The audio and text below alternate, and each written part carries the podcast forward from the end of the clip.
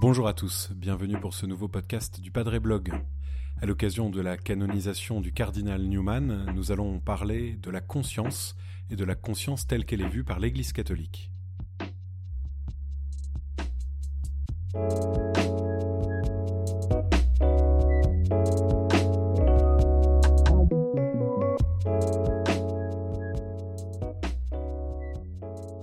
Ce dimanche 13 octobre 2019, le pape François a canonisé le cardinal Newman, accompagné de quatre femmes euh, venant de Suisse, d'Inde, euh, du Brésil et d'Italie.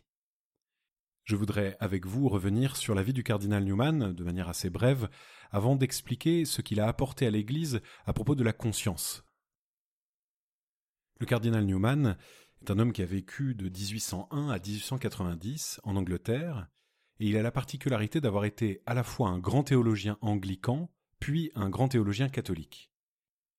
L'anglicanisme est une église née de la rupture entre le roi Henri VIII et le pape Clément VII en 1534. Henri VIII, roi d'Angleterre, est marié à Catherine d'Aragon et il n'arrive pas à avoir d'enfant avec elle. Il a peur de ne pas donner d'héritier à la couronne d'Angleterre et donc il décide de divorcer d'avec Catherine d'Aragon pour se marier avec sa maîtresse Anne Boleyn. Le pape Clément VII refuse cette demande d'Henri VIII. Il va y avoir un certain nombre de tractations et de manipulations politiques qui vont conduire Henri VIII à se déclarer chef suprême et unique de l'Église d'Angleterre. Et donc c'est la naissance, donc en 1534, de cette rupture d'avec l'Église de Rome, de l'Église d'Angleterre. C'est donc au sein de cette Église anglicane que John Henry Newman est ordonné prêtre en 1824. Newman fait partie de la High Church. Dans l'église anglicane, il y a en fait comme deux parties, la High Church et la Low Church. Disons pour faire simple que la High Church est plus une branche conservatrice de l'église anglicane, alors que la Low Church est plus une branche progressiste. Et au sein de cette High Church, Newman appartient à un groupe qui s'appelle le mouvement d'Oxford, qui est un mouvement qui va avoir une pensée théologique, qui va chercher à comprendre quelle est la solidité de l'Église anglicane euh, au regard de la succession apostolique. C'est-à-dire qu'on se pose une question théologique, est-ce que l'Église d'Anglicane est reliée aux apôtres, ou bien est-ce qu'elle a brisé le lien aux apôtres, ce qu'on appelle la succession apostolique, à force du temps et à force de cette rupture d'Henri VIII avec le pape au XVIe siècle? C'est au sein de cette branche de l'Église anglicane qu'il va regarder de plus en plus profondément la théologie chrétienne. Et il va s'interroger sur les hérésies des premiers siècles pour savoir si conformément à ce qu'on dit au sein de l'Église anglicane, l'Église catholique romaine est réellement hérétique. Et peu à peu, il se rend compte que l'Église catholique est, semble-t-il, tout à fait fidèle au premier concile de l'histoire de l'Église. Et du coup, ça va faire naître en lui le désir, peu à peu, de rejoindre Rome. Et c'est ainsi qu'en 1845, il va vivre ce qu'on appelle une intégration au sein de l'Église catholique, donc il va, entre guillemets, se convertir au catholicisme. Ce sera un grand traumatisme pour Newman, parce qu'il était un des prédicateurs les plus en vue de l'Église anglicane, et en quittant euh, son appartenance anglicane, il se retrouve mis au banc de l'anglicanisme, et du côté catholique, il sera regardé avec méfiance et suspicion comme euh, un homme suspecté d'entrisme. Néanmoins, il est ordonné prêtre catholique en 1847 au sein de la congrégation des oratoriens de Saint-Philippe Néri. À la fin de sa vie, en 1879, il est même créé cardinal par Léon XIII en reconnaissance de tout ce qu'il a apporté à l'Église catholique euh, sur le plan de la doctrine et sur le plan du lien avec l'Église d'Angleterre. Il meurt en 1890, considéré comme un homme de grande sainteté et un grand théologien qui a beaucoup apporté à l'Église durant toute sa vie. Alors on pourrait parler de beaucoup de choses que le cardinal Newman a apporté à l'Église, surtout quant à la théologie, notamment euh, sa question du déploiement du dogme euh, et tout ce qu'il a fait comme recherche sur l'Église des premiers temps, mais un point sort de toute sa doctrine, euh, qui est un point lié à la question de la conscience. Alors il faut encore donner quelques éléments de contexte pour comprendre de quoi il s'agit et comment ce point a émergé dans sa pensée particulièrement. En 1869 commence le premier concile du Vatican. Ce sera un concile important, on pourra y revenir dans un autre podcast parce qu'il y a une histoire intéressante notamment du fait que ce concile a été interrompu par l'irruption des troupes italiennes euh, qui a pris Rome et qui a pris les états pontificaux et donc ce concile s'est arrêté en cours de route. Mais il a eu le temps, ce concile, de publier euh, dans un décret très célèbre et très important euh, un texte sur l'infaillibilité pontificale. C'était donc en 1870 un texte qui s'appelle Pastor Eternus. Dans ce texte, l'Église reconnaît que le pape, quand il parle de manière euh, décidée, ce qu'on appelle ex cathedra, c'est-à-dire quand il dit qu'il enseigne de manière forte, de la manière la plus forte, eh bien il est infaillible, c'est-à-dire que l'Esprit Saint l'inspire et il ne peut tromper l'Église. Alors c'est un dogme qui va faire beaucoup de bruit au sein de l'Église et au sein du monde politique à cette époque. En particulier en Angleterre, en Angleterre, le Premier ministre, William Gladstone, va publier un opuscule qui s'appelle Les décrets du Vatican et le loyalisme civil des catholiques. Dans ce texte, il explique que les catholiques vont être désormais suspects d'être inféodés à Rome, puisqu'ils doivent une totale obéissance au pape, et ils risquent de n'être plus fidèles à la couronne d'Angleterre. Alors le cardinal Newman va être prié de réagir par de nombreux catholiques qui lui demandent de répondre au Premier ministre. Newman ne veut pas polémiquer immédiatement avec le Premier ministre, alors il va écrire une lettre au duc de Norfolk. Le duc de Norfolk, c'est un des pères d'Angleterre les plus importants, et il est lui-même catholique.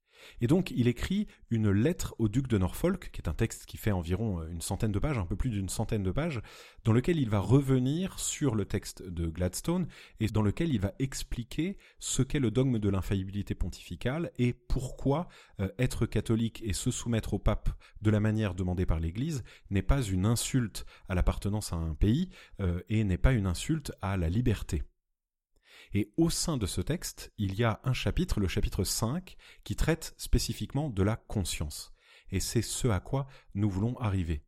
Le chapitre 5 de la lettre au duc de Norfolk est un texte essentiel pour l'Église qui va être notamment repris dans, euh, enfin un extrait va être repris dans le catéchisme de l'Église catholique au numéro 1778. Je vous lis ce petit extrait. La conscience est une loi de notre esprit, mais qui dépasse notre esprit qui nous fait des injonctions qui signifient responsabilité et devoir, crainte et espérance.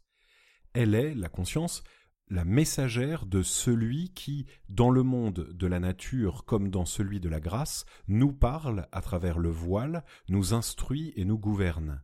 La conscience est le premier de tous les vicaires du Christ. Alors, expliquons un petit peu ce passage à la lumière du reste de ce numéro 5 de la lettre au duc de Norfolk. En fait, le cardinal Newman répond à Gladstone sur un point qui demande encore un élément de contexte, euh, qui est celui de la condamnation par les papes successifs du XIXe siècle de la liberté de conscience. En fait, au XIXe siècle, il y a eu une grande controverse au sein de l'Église à propos du modernisme, à propos de ceux qui voulaient s'affranchir de la tutelle de l'Église en matière de pensée, et qui du coup euh, expliquaient qu'il fallait pouvoir penser en dehors de l'Église, faire comme on voulait, euh, comme bon nous semblait, et euh, sans avoir à se référer à un dogme ou à une pensée instruite par d'autres que soi-même. Les papes successifs vont donc publier des textes qui vont faire date euh, au XIXe siècle, notamment Mirari Vos, euh, qui a été publié par le pape Grégoire XVI euh, le 15 août 1832, et ensuite Quanta Cura, qui est un texte du 8 décembre 1864 publié par le pape Pie IX. Dans le texte Quanta Cura, Pie IX reprend les éléments de Grégoire XVI en expliquant que la liberté de conscience est un danger. Et du coup, le Premier ministre Gladstone dit, voyez, les papes du XIXe siècle ne font qu'écraser la conscience humaine et ils veulent euh, empêcher les hommes de penser librement, ils veulent les empêcher de pouvoir décider ce qui est bon ou ce qui est mauvais, et donc les papes entravent la pensée libre. Newman répond donc à Gladstone en disant que les papes ne condamnent pas la conscience elle-même, la conscience dans la noblesse de ce qu'elle est, mais bien dans cette idée faible, fragile de ce qu'elle devient au XIXe siècle et qu'il appelle le droit de faire à son gré. C'est-à-dire une pensée de la conscience telle qu'on la vit encore aujourd'hui, euh, une pensée de la conscience qui considère qu'il faut être dans l'air du temps, par exemple, ou qu'il est bon de se laisser diriger par ses émotions.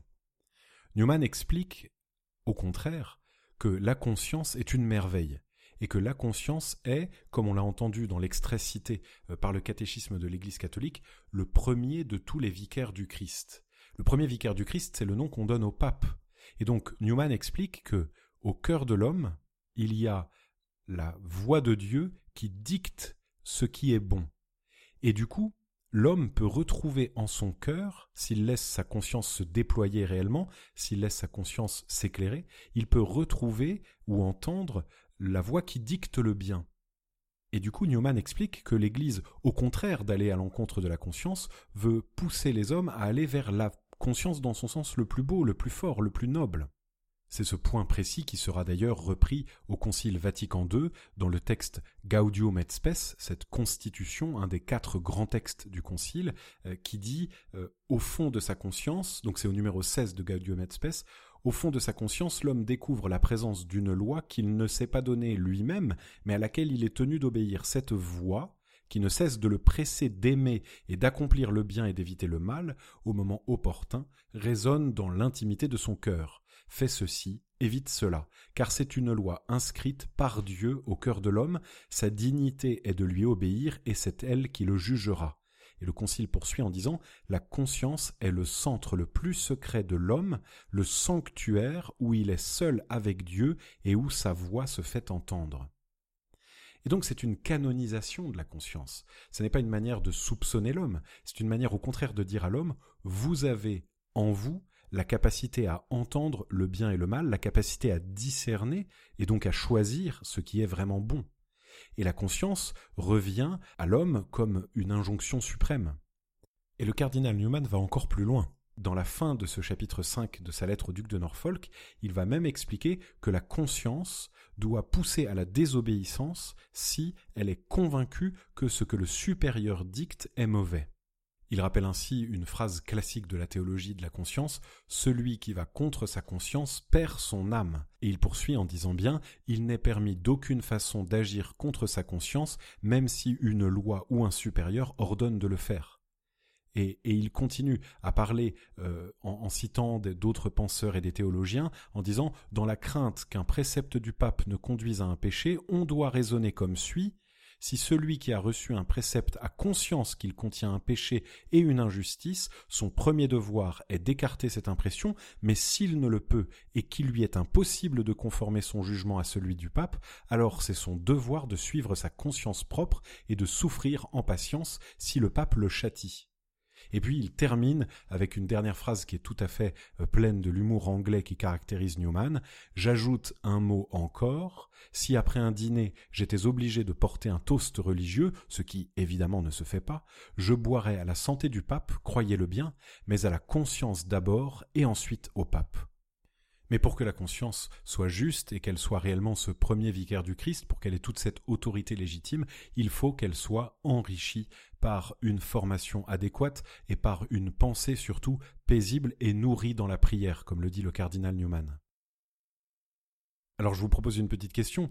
Et vous, avez-vous déjà senti votre conscience vous tirailler? Avez-vous déjà été confronté à des choix qui impliquaient euh, votre conscience de manière un peu dramatique?